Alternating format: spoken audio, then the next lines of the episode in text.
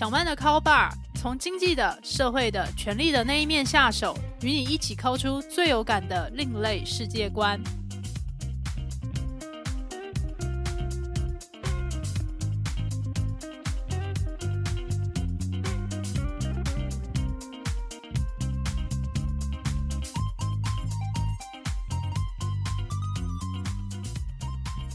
各位听众朋友，大家好，欢迎来到小曼的 Call Bar。这是一档讨论社会阶级衍生性八卦节目，我是主持人陶小曼。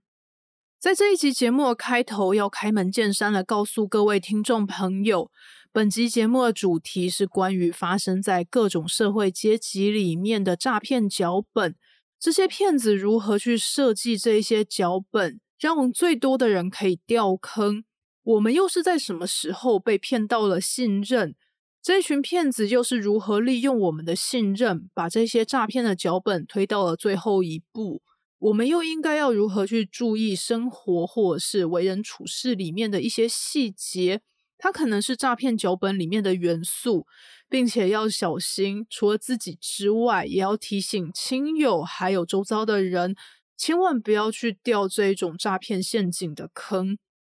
在今年七八月，也就是暑假时候。台湾社会发生了一起过去从未听说过，但是骇人听闻，近期可以说是现象级的事件，那就是在柬埔寨的诈骗园区里面拐卖了数以千计的台湾人，并且强迫他们要进行诈骗的劳动工作。这件事情到底是怎么样发生的？我也就会整了一些报道。非常推荐大家可以去看独立媒体报道者他们设计的专题，在专题里面，大家就可以整理出以下最初阶的资讯。大概是从二零二一年开始，就有数以千计的台湾人受到台湾黑帮的不实的招募讯息的误导，很多人就被高薪包吃包住，而且包含机票，欢迎没有经验的人。甚至欢迎大家团体报名，而且在台湾这样非常鼓吹年轻人可以去海外工作的环境里面，许多人就不疑有他，经历了黑帮办的假面试、说服家人，还有进行这个核酸检测，甚至是机场接送的一条龙的服务之后，到了柬埔寨或者是像是缅甸当地，就会发现。来接自己的似乎也是来者不善的黑帮成员，接下来就会被专车带往这个诈骗园区的公司里面，被要求要进行电话诈骗。如果你不听从这些指令的话，就会遭到残酷的酷刑对待，从电击、拷打、性侵，最后还会被转卖。由于在缅甸或者是柬埔寨这些地方长期就被军阀割据。治安非常的混乱，而且跟台湾也没有正式的邦交，所以让国际救援非常非常的困难。许多人对外求助之后，就会发现这个求助讯息，即使被台湾这边的人收到，也很难展开正式的行动。而且，就算被警察带走之后，代理的假地可能下一步就是被卖往乙地，前途跟生死都未卜。而且被这些诈骗集团评价为说是不合格的人的话，如果没有家属跟亲友来支付赎金，最后的下场就是被送到泰国去拆器官，最后的下场可能就是客死异乡了。在这么恐怖的事情之后，我就觉得非常的好奇，为什么这件事情会是从二零二一年的年初开始发生的？为什么地点会在柬埔寨？博弈产业它又是如何转型变成诈骗产业？那这一连串的问题，其实我们不应该从这些被骗的人是不是要检讨他们是不是太笨啊，或者说为什么这么不聪明，或者说他们就是贪心这些标签。我觉得我们应该要去理解这个世界发生的大趋势，跟这些诈骗集团他们会撰写的骗术脚本是息息相关的。对于世界上各式各样的惨剧，我其实有一个偏见。我的偏见是，我觉得世界上是没有任何一个惨剧是发生的突如其来，一点脉络都没有的。所谓的脉络，也就是构成这些惨剧里面的元素，这些元素也就是在日常生活里面一点一点的累积，一点一点的推进，到了关键时刻超过临界值，这些惨剧也就像是充了过多空气的气球那样，嘣的一声就爆炸了。在这一场柬埔寨诈骗园区，去诱拐了超过千名的台湾人，把他们软禁在这边进行强迫的诈骗工作。我认为这整个案件必须要从更纵深的国际的局势还有脉络，并且从各式各样时空背景里面的线索里面，我们才会理解为什么会在柬埔寨这个地方会有诈骗园区，这一些诈骗的手法又是如何的与时俱进？他们究竟是抓到我们在那一个时空背景的当下的哪些弱点？为什么他们会在这个时候瞄准台湾人？又为什么需要这么多台湾人到柬埔寨的诈骗园区里面去强迫工作呢？关于以上这些问题，我觉得我们是可以把最长远的目光放在中国的一带一路政策上面。柬埔寨是一个长期跟中国友好的国家，也是因为一带一路的关系，就让柬埔寨政府在西港这个地方就成立了经济特区。大概是在二零一九年前后，就有大量的中国企业还有中国人来到西港，在这里成立博弈相关的公司。如果大家对于二零一九年台湾的社会还有当年的热门议题有那么一点点印象的话，可能就会记起来，在当时是有不少的应届毕业生或者是正在找工作的人就在讨论说，到底该不该去博弈产业工作呢？在二零一九年会来台湾征才的博弈产业，通常都会标榜自己合法，会在台湾这边设立办公室。不过去应征的时候，就会发现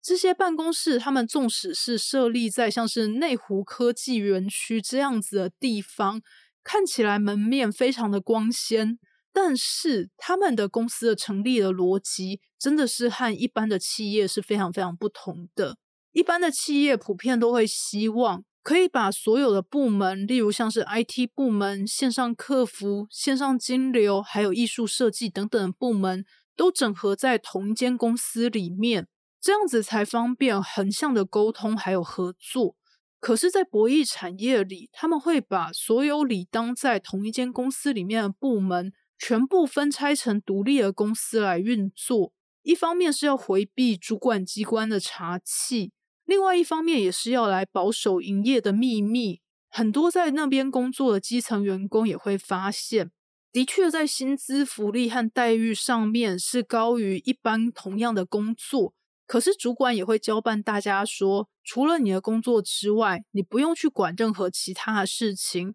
不用去管究竟是什么样的原因让这间公司可以获利，你也不用去管究竟有多少的横向单位正在合作。当然也不用去管母公司究竟有怎样的策略，或者是有怎样的愿景，而且你是必须要签下保密协定，不可以跟其他人透露你工作的内容。在这种状态之下，我相信很多人都会觉得好像前途有点茫然。纵使现在有高薪，但是也不知道这样的日子可以过多久。也是有很多人就受不了这种类似像是保密防谍一样的氛围，所以就向上司去提离职。但这时候也就会发现，有时候公司存续的时间还比我们的工作意愿更短。很多博弈公司他们成立的分公司就会无预警的解散、重组，或是跟其他单位整并，这也就让很多的基层就觉得更加的茫然。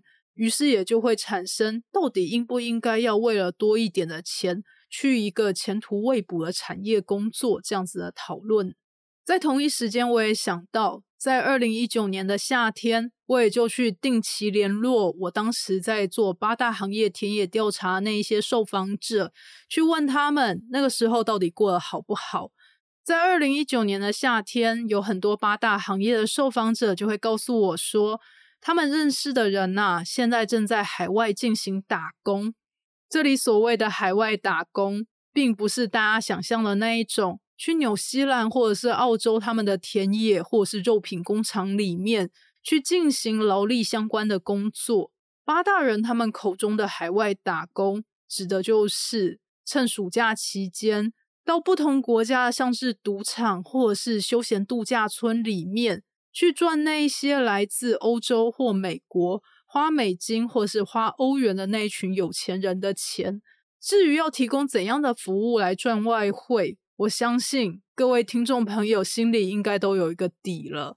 不过，时间从二零一九年推移到二零二零年的年初，这时候就发生了全球肺炎疫情的大流行，很多国家也就关闭了边界，旅游、航空还有这一些开设博弈饭店的产业，当然也就受到非常严重的影响。另一个层面的严重影响，则是在二零二零年的时候，中国就寄出了锁双卡的这样子的行政命令。所谓的锁双卡，也就是会锁定银行卡还有电话卡，这个动作是要去防堵中国境内的资金流向海外。那个时候，来自中国的赌金也就出不了中国国境。在这个同一个时间点，柬埔寨这里也就颁布了禁止赌博的命令。一瞬间，在西港这里，所有的博弈公司一瞬间都不合法了。这时候到底要怎么办呢？难道要投资认赔，然后就了结杀出了吗？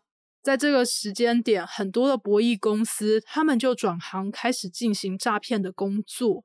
这也是为什么在西港的经济特区，它就变成了一个诈骗的特别的园区。诈骗产业就从二零二零年蓬勃发展到二零二一年。在这个时候，我采访的八大行业的受访者也发生了一些非常有趣的事情。在这一段时间，台湾就因为防疫的政策，就禁止八大行业营运，无限期停业之下，也有很多受访者他们就要想办法去维持生计，是不是需要转行，或者是想办法在其他地方赚到钱？那时候就有一位受访者就告诉我说：“小曼，小曼，我跟你讲哦。”我加入了一个群组，里面就在教一门稳赚不赔的手艺。然后我听到这两个关键字，一个是加入群组，第二个叫做稳赚不赔。我心里其实就觉得一阵下沉，就想说，该不会他被诈骗了吧？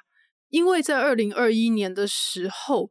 股市在一开始肺炎疫情扩散时，就发生了不断的熔断跟下跌。接下来市场则是呈现 V 型的反弹，这也就让大家就开始跟一些老师所谓的好的老师带你上天堂，不好的老师带你住套房。网络上就出现非常多的诈骗群组，标榜是某某这个股市名师或者是投资达人，你只要把钱转到他的名下里面，他就帮你代为操作，就可以帮你赚钱。但是我们也都知道。钱进了其他人的账户里面，这是怎么样追得回来呢？接下来这一群厉害的投资老师也就人间蒸发了。到了钱追不回来的时候，才有很多人才惊觉自己因为贪于快速赚钱，竟然就被诈骗了。所以这位受访者他跟我说。他加入了群组，而且有一门稳赚不赔的手艺，我又觉得非常的紧张。那对方也就跟我说：“哎呀，我没有那么笨啦，我不是参加什么投资的群组哦。”听到他这样说，我当然就放心了一小半。但是到底是什么生意可以稳赚不赔呢？我也就进一步问对方，然后对方就告诉我说：“你知道的嘛，因为在这一段期间里面，各国都不准旅游。”所以就有很多的赌场关门大吉，里面就有很多的荷官啊，或者是这些资深的庄家，他们就来线上开班授徒，教大家要怎么样在线上做庄当荷官。你只要大概付五千元的学费，就可以学习荷官的赌技。如果你再加码多少多少万元的话，就可以进入一个 VIP 的群组里面。这个 VIP 群组就会教大家如何去开设线上赌场。我听了当下真的是觉得我的下巴要掉下来了。一方面我不太想要泼别人冷水，但是这种时候真的是不能不出声去阻止他。我就用结结巴巴的口吻说：“诶，嗯啊，诶，这这这，你要不要注意一下？开线上赌场是这么容易的吗？”其实这位八大行业的受访者，他并不是那一种初入社会的菜鸟，也绝对不是一个没有任何社会资历的人。但是他听到我这样讲之后，才像是一语惊醒梦中人那样，就说：“哎呦，这就是我们这一群里面谁谁谁在拉我。”我就想说，反正就花五千元买一个梦想也好嘛。然后我那时候就想说，真希望他不要再花几万元去投入什么莫名其妙的这个 VIP 的这个聊天室了。毕竟大家有一点点社会常识的人都知道。要开设一个赌场，那哪里是赌博技巧的问题？你要去疏通黑道白道，还要去理解究竟要怎么样去洗钱，还有这些保护费呀，还有各种的打点要怎么样去算？在这种时候，你才有办法去成功的经营一间赌场吗？哪有可能是学了赌博技巧之后就可以开赌场的嘞？大家不要这么样的天真，好不好？事后回想起来，这位八大行业的受访者会花五千元掉进线上教你赌博技巧，接下来可以担任线上荷官来赚大钱的这一个坑，想想其实是不无道理的。因为在他的所处的环境里面，他的人际关系里，他的朋友还有他的同事，几乎都是处于地下社会的人。当你长期处于地下社会，你会跟一般社会的司法体系、认知体系，还有社会救助的这些系统是脱节的，所以处于地下社会的人，他们会格外相信自己人他们相传的那些小道消息，或者是那些谣言，或者是流言。而且在地下社会里面，也是有不少的势力，他们是经营所谓的黄赌毒这些生意，然后就赚大钱致富。在这种情况之下，你也是不能够苛责他们，说他们听到所谓的学习博弈的技术、赌博技术可以赚大钱，然后就掉坑了这一件事情，他们真的是被抓住弱点了。那我会形容这一位八大行业的受访者花了五千元来挡煞，那是因为他从此之后就再也不相信所谓的赌博啊、博弈啊、赚大钱这些关键字。这也就让他避免在二零二一年之后被拉去柬埔寨从事这些所谓海外的高薪、无经验可博弈相关客服的这一些诈骗的工作。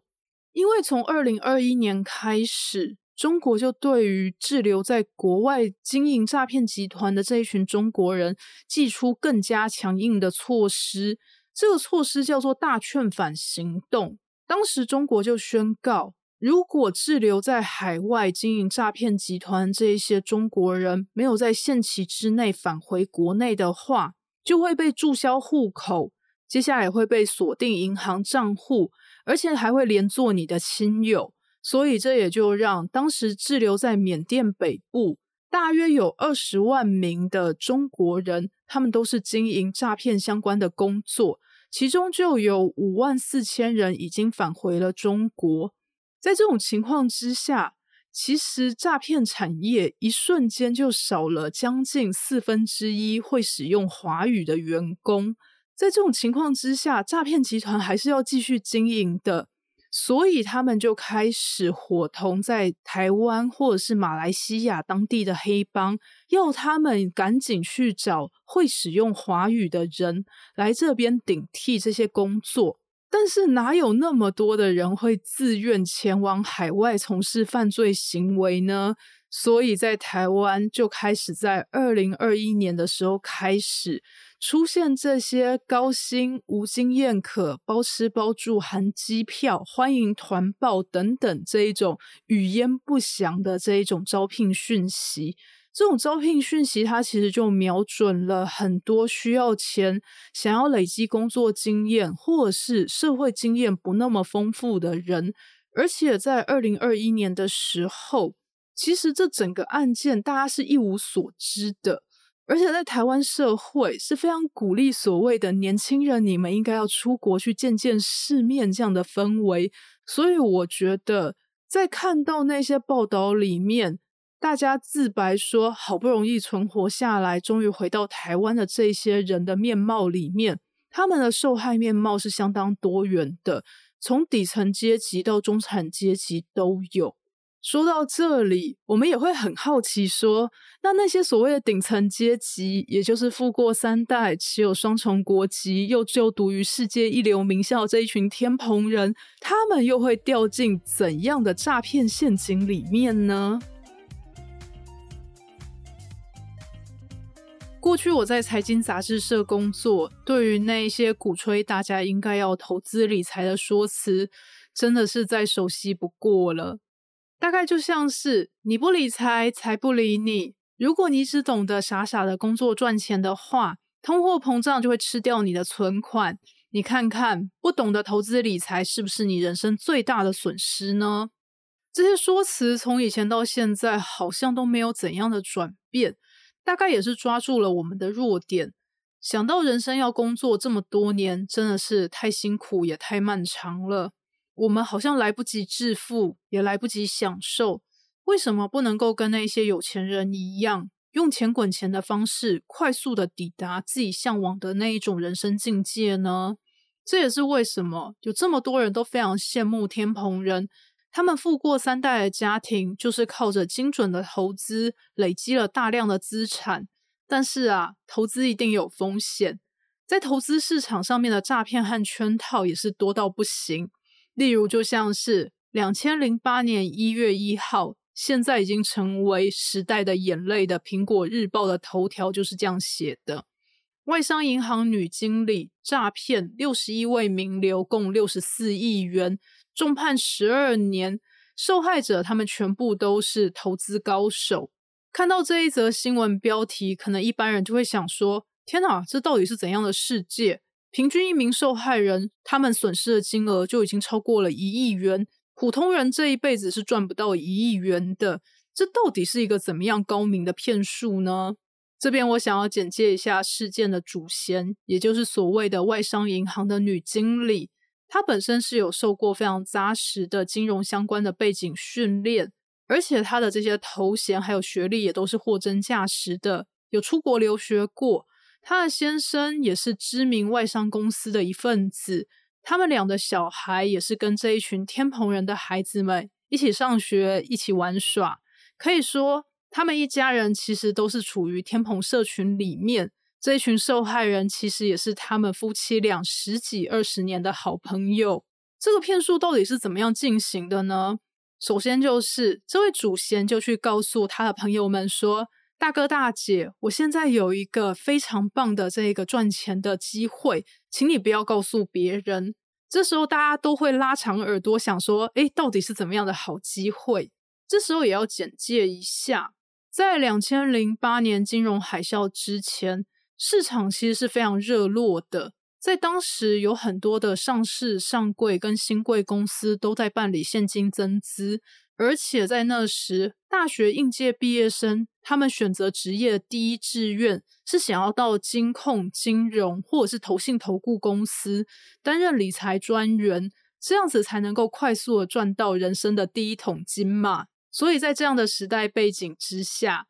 这位主贤就会告诉他的好朋友说：“现在啊，有某一间公司，他要办理现金增资。”我跟他们的大股东有一些交情，这位大股东他愿意先试出几百张的股票，这些股票他现在的表价对应到一个月之后会公开市场交易，市场预估这些股票的价值大概是多少多少钱，所以现在啊，你把钱转到我的户头里面，我帮你去完成这一笔交易，这笔交易当然不是没有风险的。首先，它有一个月的时间差，再来则是啊，我也要抽一些这个手续费嘛。这个时候，这一群受害人他们可能就会提出一个问题，说：“哎，那为什么不是我直接去跟这位大股东交易？要先透过你的账户，我也可以后续再把这一些成交手续费给你啊？”那这时候主贤就会说：“哎呀，大哥大姐啊，我跑得了和尚还跑得了庙吗？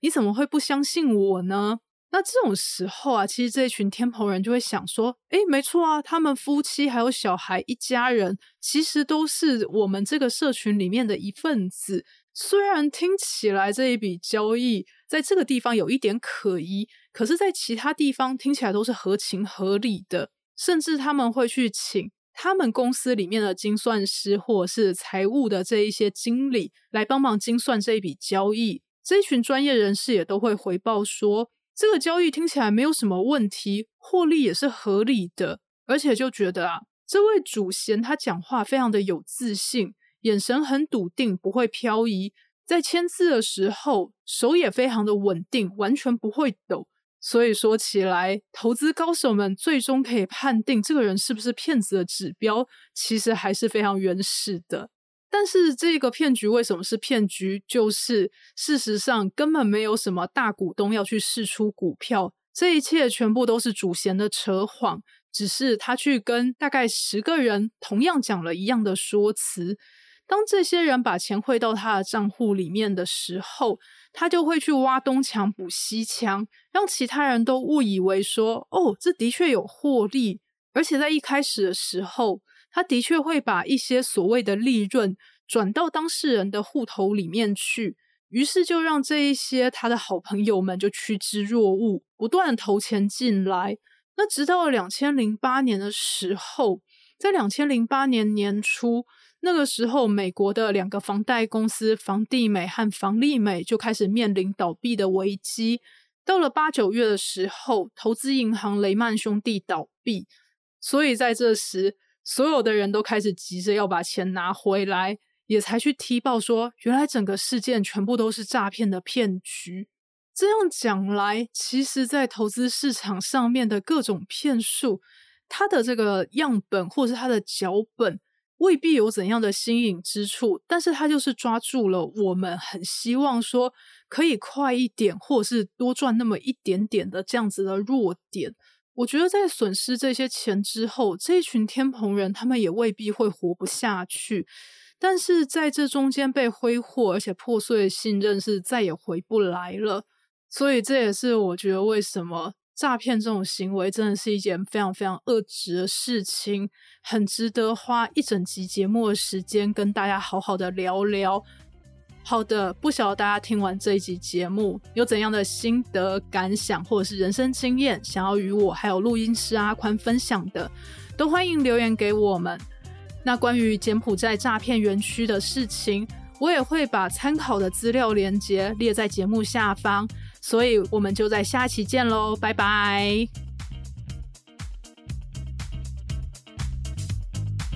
本集节目由主持人陶小曼、合作伙伴阿宽共同制作。如果你喜欢小曼的 Call Bar，欢迎给我五星评分，然后追踪、订阅、分享给你的亲友，一起 call 出更有趣的世界观哟！